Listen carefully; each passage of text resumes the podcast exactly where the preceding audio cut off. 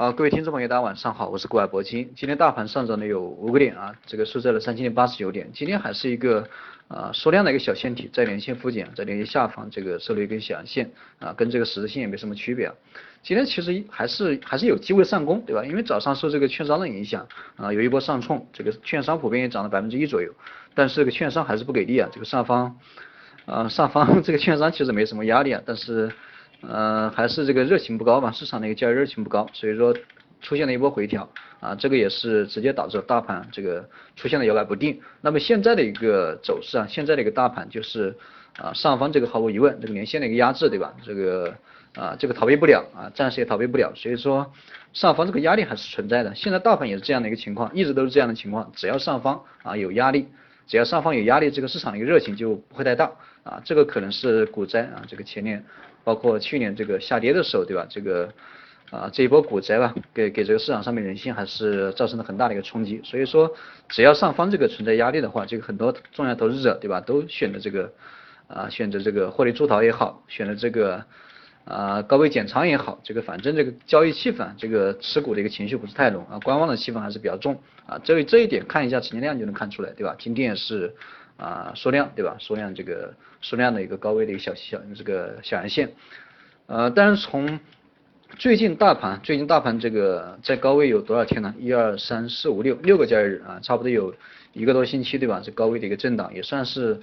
呃，我觉得就算这个技术修正嘛，也差不多六七个交易日也差不多了啊，因为一般来说这个技术性的一个修正有一个时间点啊，就就是以六个交易日为主啊，六个交易日左右，所以说现在这个。大盘这个突破以后啊，现在的高位已经有六个交易日震荡了啊，所以说现在这个也到了一个啊变盘的一个关键点啊，到了是这样一个时间点，所以说最早的一个反弹，我觉得明天啊或者说后天啊这两天，我觉得还是有机会这个大盘啊又啊重新这个走出一波行情，重新这个继续上攻，而且一旦上攻的话，这个上方。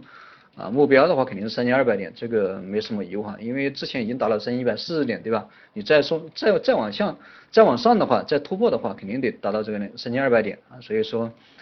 嗯，这个还是我觉得还是这个震荡向上，啊，这个震荡这个突破的一个行情可能要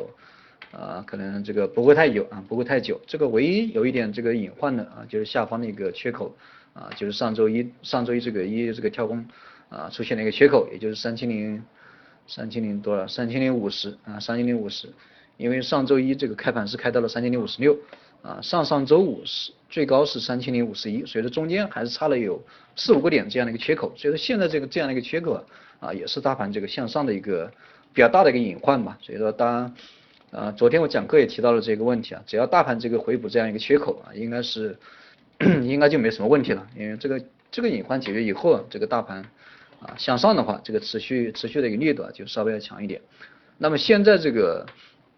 呃，均线的话，现在六十线跟这个半年线已经形成了一个金叉，而且从年线来讲，年线差不多明天后后天，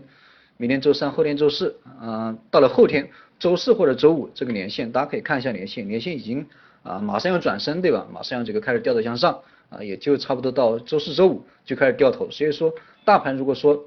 呃，现在这个已经修正到位，对吧？修正的差不多了，所以说大盘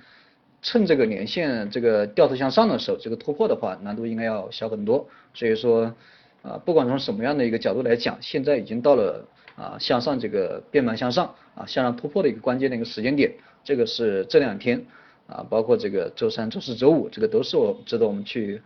啊期待的一个行情啊，值得我们期待一个行情。而且现在这个六十线的这个半年线已经已经这个。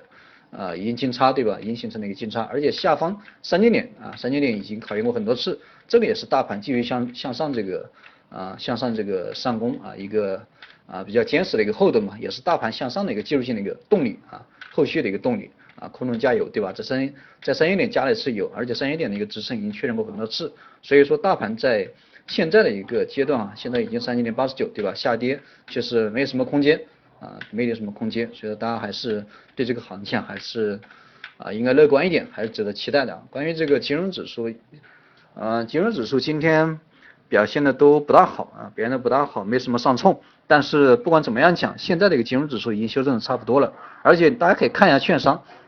券商有一波突破以后啊，在这六个交易日啊，五六个交易日啊，这个基本上回到了原点，对吧？基本上回到了起涨点，所以说这个券商板块已经调整的非常到位，而且后市的话，虽然说深港通，呃，没有什么这个不是什么重大的一个利好，因为已经啊预期对吧？已经有这样的一个预期，而且全国民都知道，所以说带来的一个利好不会特别大。但是不管怎么样，这个深港通的一个开通对券商板块啊，它还是一个比较重要的一个刺激，所以说券商板块大家还是啊可以继续持有。啊，还是可以继续持有，而且这个银行股啊，这个金融指数里面的银行股，现在也是啊，从中长线的一个技术面来看，已经走得非常好，啊，已经调整的非常到位，啊，所以说这个金金融板块也是这个市场，也是这个大盘这个啊，这个上冲的一个上冲的一个啊动力也好啊，基础也好，总之这个金融指数应该会起到一个稳定大盘的一个作用，啊，也是接下来大盘突破的一个最主要的动力，所以说我建议大家还是建议在这个。啊，持有这个金融股，最起码这些金融股不会让你亏钱啊，不会让你亏钱。这样的一个投资标的啊，应该是非常稳妥的啊，适合这个稳健的一个投资者。那么激进一点的投资者，大家可以重点的关注一下一些央企概念的，对吧？央企重组啊，因为这个肯定可能是这个今年的一个重点啊，今年的一个重点。而且这些板块，央企重组的一些概念的股票，这个价格都非常低啊，价格非常低，普遍也就三四块钱，对吧？比如钢铁啊，像这个武钢、宝钢，对吧？现在合并。啊，这个国家要成立南方钢铁跟北方钢铁，所以说相关的股票已经停牌停了有差不多啊接近两个月，对吧？但是其他的一个其他的钢铁板块它没有停牌，对吧？到时候这个它这个央企概念重组以后啊，它应该会带动其他的一个板块里面其他的一个个股的一个上涨，这个是大家需要关注的一个地方。总之，现在的一个央企重组概念应该是呃进程可能越可能会这个越来越快，大家重点的可以关注一下这个基金的一个投资者。现在这个行情总体变化不大，今天这个高位又收了一个十字星啊，总体来说没有什么变化啊，唯一的变化就是修正这个技术性的一个修正啊，又多了一天时间啊，应该是越来越到位，对吧？那我们今这个现在啊就慢慢的等待啊，等待这个大盘反弹啊。好了，今天这个讲课就先给大家讲到这里啊，有什么问题大家在呃私信上面或者微信或者 QQ 给我留言。好了，各位朋友再见啊。